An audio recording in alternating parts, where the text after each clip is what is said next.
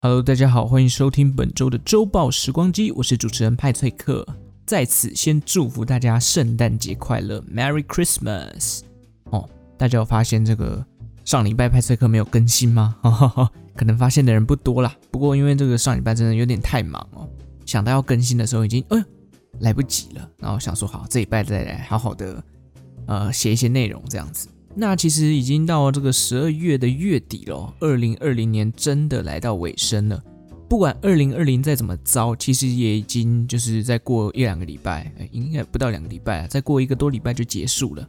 待会录音完呢，我个人也要去参加我今年的第二场交换礼物，然后下礼拜还有一场。玩这么多场，其实真的蛮花钱的哦，因为我玩的这三场分别是。呃，要价值五百块、五百块跟三百块的礼物，然后再加上一个，就是我们还有一个红包的机制，所以总共我在三场交换礼物就花了一千五百块了。先希望自己不要换到一些我用不到的东西啦。对，我先来分享一下我这三场分别送哪些东西好了。第一场呢，我送了一个，因为我去南庄老街呃出差，所以我买了一罐桂花酿哦，有没有在地的一个特产？我个人觉得还蛮不错的啦，就是。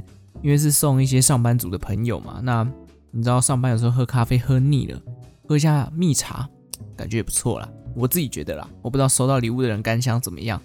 然后第二个我是送这个按摩枪，之前好像有讲过吧，就是有考虑过要送按摩枪，那后来我真的就送了按摩枪哦。然后我自己也有带一把，有时候这个跑步累了可以按摩一下小腿啊什么之类的。然后第三场呢，我打算要送这个美酒哦，不是葡萄美酒的美酒，是梅亚梅亚哈哈梅亚梅亚哎梅亚呃 梅子啊梅子梅亚的这个酒美酒就对了。那其实我觉得我这次挑的东西都还蛮不赖的，我自己觉得啦，尤其是按摩枪嘛，自己都带了一个，就代表我可能觉得还蛮实用的。因为我那一群朋友其实也蛮多的，在路跑啊，或是健身啊等等之类的，所以我觉得是一定用得到啦。不过因为价值才五百多块，所以好不好用就见仁见智了。不过也是一个就是有总比没有好的概念啦。好，以上就是我准备的这三个礼物啦。那至于我分别又拿到什么礼物呢？之后拿到再跟大家分享啦。在此保佑一些，就是可能我可以用得到的东西。好，然后我也很害怕，为什么呢？哦，因为我这三场的这个圣诞节交换礼物都有坏礼物的环节。那大家应该都知道，坏礼物呢，通常就是把你不要的或者是用不到的东西拿出来送给别人，而且这个东西呢，不能太好，也不能太有价值，不然就违背这个坏礼物的定义了嘛。所以我也很怕收到一堆垃圾。哎，我不是针对你，我是指在座的各位送的坏礼物都是垃圾。哈哈，对，所以我我自己其实蛮害怕的啦。我最怕就是收到那种体积很大的。你说如果收到一堆什么废纸啊、过期的日历啊，我觉得那就算了，那个反正东东西那个体积不大嘛。但如果是收到一包就是可能你要抱着的，比如说什么。呃，超大型娃娃啊，哦，这个不能算坏礼物，可能有人喜欢。反正就是体积很大的东西，然后又用不到，然后又很垃圾，那会让人家真的蛮不爽的哦。好，我们回到我们今天的主题上面。既然是遇到这个圣诞节，当然不免俗要来跟大家讲一下圣诞节相关的历史。嗯，还是你们比较想要听行宪纪念日的由来？呵呵呵，应该是不会吧？所以这一集。主要就是来跟大家分享一下圣诞节的历史哦。这个时候有救护车经过了，那保佑这个人平安健康没有事哦。我们等救护车过。A few moments later，好，那今天主要来跟大家分享圣诞节的什么呢？我们相信大家都知道，这个圣诞节有一个非常重要的灵魂人物，可以说是小朋友、大朋友哦，中年人、老年人都会认识的人。它就叫做圣诞老人，所以我们今天要来跟大家讲一下圣诞老人它的由来，以及不同国家在圣诞老人的形象的描绘是什么样子。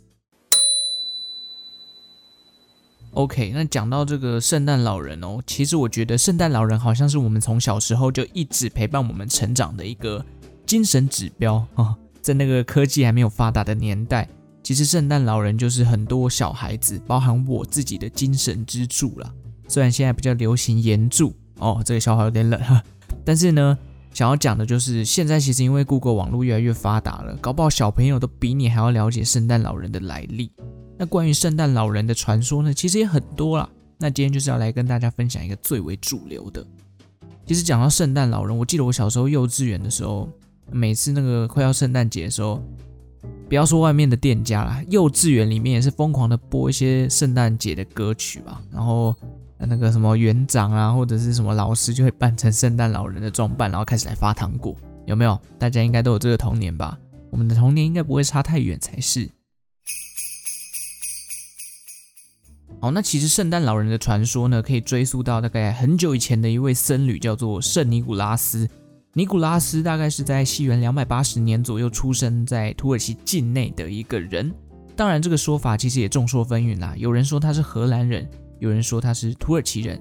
但不管怎样，他就是呃这个比较主流的圣诞老人的一个形象。那圣尼古拉斯呢，因为他的虔诚还有他的仁慈而备受青睐，成为许多传说的主题。据说呢，他捐出了他部分的财产，然后走遍了很多的偏乡啊，然后帮助穷人跟病人。这里就来跟大家分享一个圣尼古拉斯最经典的传说。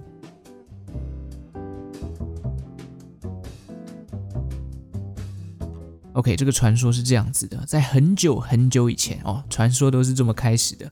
在土耳其境内呢，有一户穷苦的人家，爸爸跟三个女儿相依为命。那一无所有的父亲呢，到后来因为这个生病啊，然后事业败坏，就穷途末路就对了啦。居然要起心动念，想要把自己的女儿给卖掉。然后他心想啊，就是，哎，我有我有三个女儿嘛，我卖掉一个应该没关系吧？哦，他就是有这样的一个想法。于是呢，他抛开了所谓的亲情跟道德的包袱，决定将其中一个女儿给卖掉。哎，这件事情不知道为什么。就会传进那个圣尼古拉斯的耳里。当时的圣尼古拉斯就觉得说：“哎呀，这样不行啊！这个女儿就这样卖掉了，怎么可以呢？”然后，因为圣尼古拉斯又是那一座城镇的主教，于是他开始思考自己要能够帮助这位呃这个穷苦的人家，这位爸爸，避免他把这个他家的女儿给卖掉嘛。所以他开始去想自己到底能够做什么。后来呢，他决定默默的。送钱给这一位爸爸，然后也不求回报，因为他不想要被人家知道说，哦，我这个城镇的主教会主动伸出援手来帮助。简单来讲，就是一个不具名的祝福啦。于是呢，在要把女儿卖掉的前一晚，圣尼古拉斯就默默的来到了这一家人的房子前面，并且将已经装好钱的这个钱袋啊，丢进到这个屋子里面，丢进到这家人的屋子里头。那隔天一早，这个原本已经打算要把女儿卖掉的爸爸醒来就发现，哇，一大袋金币耶，就欣喜若狂啊，觉得哦，这个上帝啊，上天开始要可怜他们了，就收到了这个呃我的一个祷告之类的，所以他打消了把女儿卖掉的念头，甚至他开始反省说，哎呀，我这个老头啊，怎么会起心动念要做这种丧尽天良的事情，把女儿给卖掉，这种地狱想法怎么可以发生在我的身上？因此，这个父亲开始忏悔，他决定把这个所有拿到的钱全部转交给他的女儿，因为女儿呢有一位要结婚的男朋友，但是因为没有钱，所以没有办法结婚。但现在获得了这一笔意外之财，所以女儿的家庭可以开始组建起来了。那原本这个父亲呢，其实对于女儿是寄予厚望了。就觉得哦，他只要成家立业了，就可以来照顾他们一家大小这样子。结果没想到事与愿违，哎，啊，女儿嫁出去之后呢，就没有再回来管过这个这个家了。所以呢，爸爸又再次进入贫困的轮回。那爸爸又又没钱了嘛，又开始动歪脑筋了，又想把自己的女儿给卖掉了。呃，这时候二女儿呢，也一样陷入了要准备要被卖掉的一个窘境。大家可能会觉得，哎，为什么我讲这个故事一直有点心虚哦？因为我觉得这个故事有点荒唐哦。接下来第二个女儿又又被发现，又被这个圣尼古拉斯发现说，他想要把啊，这个爸爸想要把这个女儿给卖掉，于是圣尼古拉斯又决定再给他们一笔钱。所以在准备要卖掉的前一晚，圣尼古拉斯又默默地来到这家人的房子前面，把装好的钱袋丢进到这家人的屋子里头。隔天一早，爸爸又发现，哇，珍妮佛罗培兹哦，没有了，他发现了一大袋新的金币哦，又觉得上天再次听到他的呼唤了，所以一样把这笔钱又全部给了这个二女儿。那二女儿一样呢，结婚了，但又不管这一家人，所以就剩下第三个女儿。这个第三个女儿又慢慢长大了，但是又爸爸要没钱了嘛，所以又决定要把第三个女儿给卖掉。老爸，你除了卖女儿，没有别的生财的方式了吗？那在第三个女儿她被发现之后呢？这时候，老爸想起当年哦，他在这个穷困潦倒，想要把女儿卖掉的时候，都会来一笔财富。他想要趁这个机会看清楚到底是谁给他救济。所以在卖掉的前一晚，老爸没有睡觉，他就默默地等待这个圣尼古拉斯来到家里给他钱。诶，真的给这个老爸给遇到了，然后。老爸就哦冲上去感谢这个圣尼古拉斯，然后这件事情呢就被传开了，所以圣尼古拉斯就是一个救济贫困的老人。听完这个故事，大家的想法应该是：女儿到底是多值钱，可以让你都不工作，只想要卖女儿哦？所以就可以知道，就是这个故事有点荒唐啦，但是主要就是要凸显说这个圣尼古拉斯无怨无悔的付出的一个一个角色的形象。那不管怎么样呢，在多年来哦，这个尼古拉斯的知名度是不断的扩大，因为这些传说啦，跟这些人云亦云的一些故事之后，他被称为这个儿童跟水手的保护者。那么在欧洲地区哦，有些国家像是荷兰，十二月六日呢是他去世的周年纪念日，所以在传统上这一天呢也会被拿来庆祝，而且通常一些大笔的交易啦，或者想要结婚啊，这一天会是所谓的 lucky day。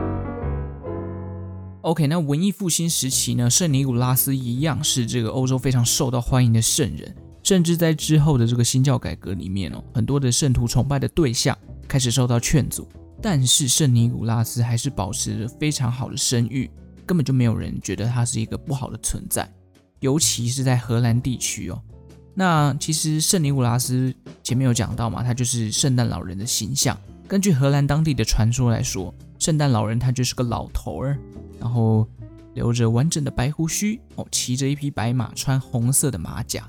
那你可能听到白马，你会觉得，诶，圣诞老人不是拉雪橇的吗？哦，这个等下后续会跟大家补充哦。那哦，就是这个荷兰的传统，就是圣诞老人会骑着一匹白马，然后到一间一间的房子去送给那些表现良好的儿童一些圣诞礼物。Merry Christmas！吼吼吼。OK，以上就是关于这个圣尼古拉斯，也就是大众。最熟悉的圣诞老人原型的一些介绍。那刚刚有提到，就是圣尼古拉斯他是骑白马的，但是为什么会有骑雪橇的不同呢？哦，就是因为其实各国的圣诞老人的形象都有一点不一样。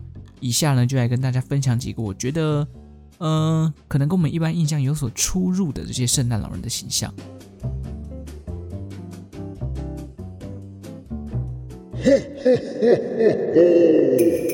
好，那首先来跟大家讲讲这个芬兰的圣诞老人。其实我从小就一直听说这个芬兰是圣诞老人的故乡啦。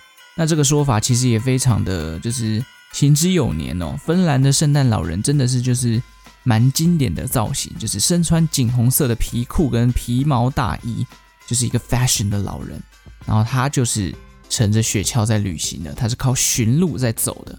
那走遍全世界各地，然后给孩子留下各式各样的圣诞礼物。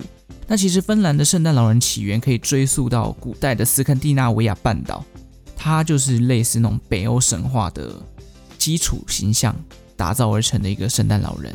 那之后呢，后续又融入了一些基督教的传统啦，然后结合这个北欧神话的一些形象，来打造成这个芬兰的圣诞老人。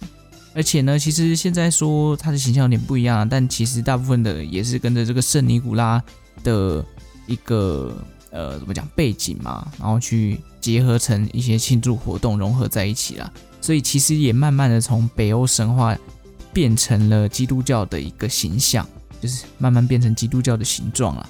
那这个呃芬兰最有名的就是圣诞老人村嘛，它是位于芬兰的拉普兰地区的罗瓦涅米。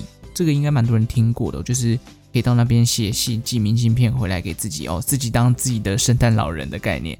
那这里也因为被认定是官方的圣诞老人故乡，而旅游业开始兴盛起来。就是你来到罗瓦涅米，基本上就是要来找圣诞老人的啦。听说这边的老人都会有一个兴趣，就是把自己扮成圣诞老人。但是其实当地有一个所谓的官方圣诞老人。那至于到底是怎么样呢？因为我也没有去过，我也蛮想去看看真正的圣诞老人到底是谁做安诺宽呢？那因为芬兰是北欧地区，又是高纬度地方嘛，那罗瓦涅米也是一个高纬的城市，所以白雪皑皑的情况呢，搭配这个圣诞节圣诞老人的形象，就让它整个很有童话的感觉。让我想到以前《纳尼亚传奇》的电影里面，就是他们穿越之后拿到武器，就是跟圣诞老人拿到的吧。我想芬兰的圣诞老人大概就是那种形象。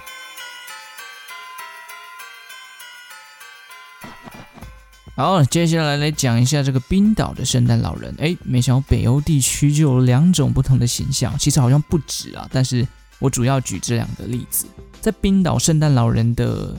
称呼叫做圣诞小子哦，他们是根据冰岛历史上的民间传说而打造而成的圣诞老人形象。那这个民间传说呢，听说圣诞老人他是北欧山怪的孩子。那据说这个山怪啊，会从山上下来对一些不乖的小孩进行恶作剧或者吓他们，而且这个圣诞小子啊，还会带着他饲养的一些宠物来，就是针对。圣诞节没有买新衣服穿的小孩子，如果他没有买，宠物就会把这个穿旧衣的小孩子给吃掉。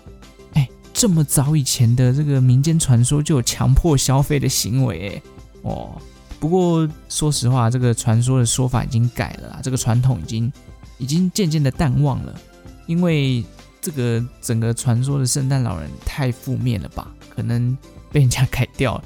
在现代冰岛呢，哦，这个呃，圣诞老人的形象已经被描绘成为十三名男子的的一个概念。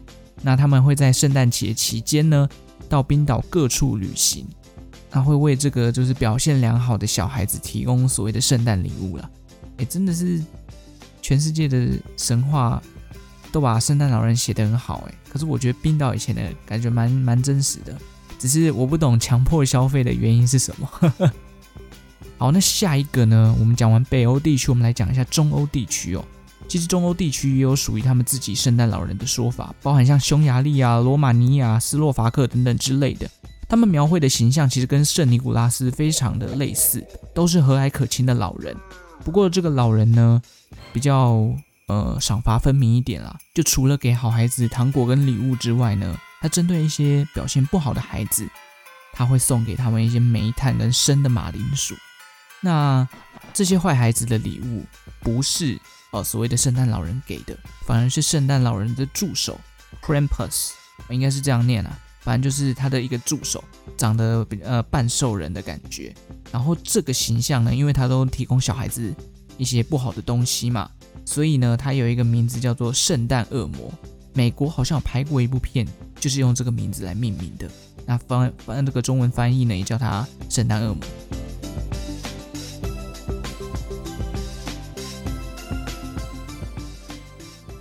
OK，讲完北欧，讲完中欧，我们最后来讲一下南欧好了。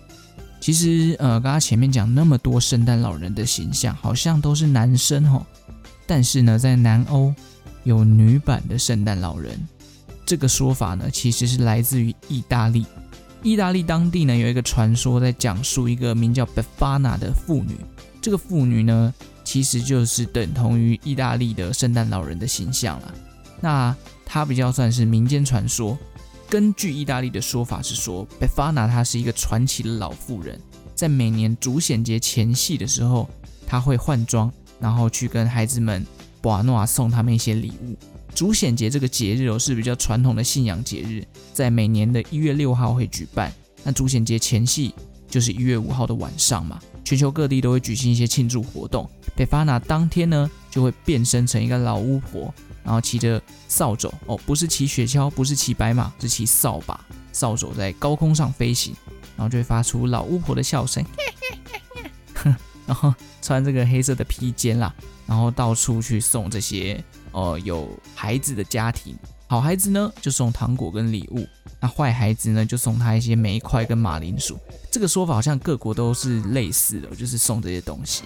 那他有一个最特别的，也是大家都听过的。我们都知道，很多人都会说圣诞老人就是从烟囱抵达别人的家里摆设礼物嘛。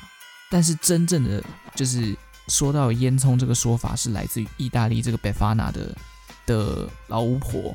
这个老巫婆是真的从烟囱进入的哦，其他的国家其实没有特别讲到这个从烟囱进入这一块，大部分像是芬兰的，他们就是敲门，不像是什么从烟囱进入这么这么的 creepy 哦。那我觉得从烟囱进入也蛮符合老巫婆的形象啊。总之呢，在现代意大利，Befana 这个说法还是存在的，而且 Befana 在目前意大利也被称为圣诞节的女巫。OK。今天就是分享这些比较冷门的圣诞老人形象跟知识给大家哦。如果今天圣诞节觉得诶没有话题的时候，可以跟大家分享一下关于这个圣诞老人的形象。那么大家觉得东方世界的圣诞老人是谁？哦，我之前好像有跟人家聊过，那时候我自己的回答是，我觉得是财神爷啦。哦，但你可能东方人比较爱钱嘛，所以。直接送礼物，送什么礼物？直接送钱比较实际嘛。那么 God of Wealth 哦的感觉啊。好，这就是本周的周报时光机啦。希望大家有吸收到一些关于圣诞老人的知识，也再次祝福各位圣诞节快乐，Merry Christmas！如果有玩交换礼物的话，希望大家都能抽到自己想要的礼物，好不好？OK，那我们就下集再见喽。我是派翠克，拜拜。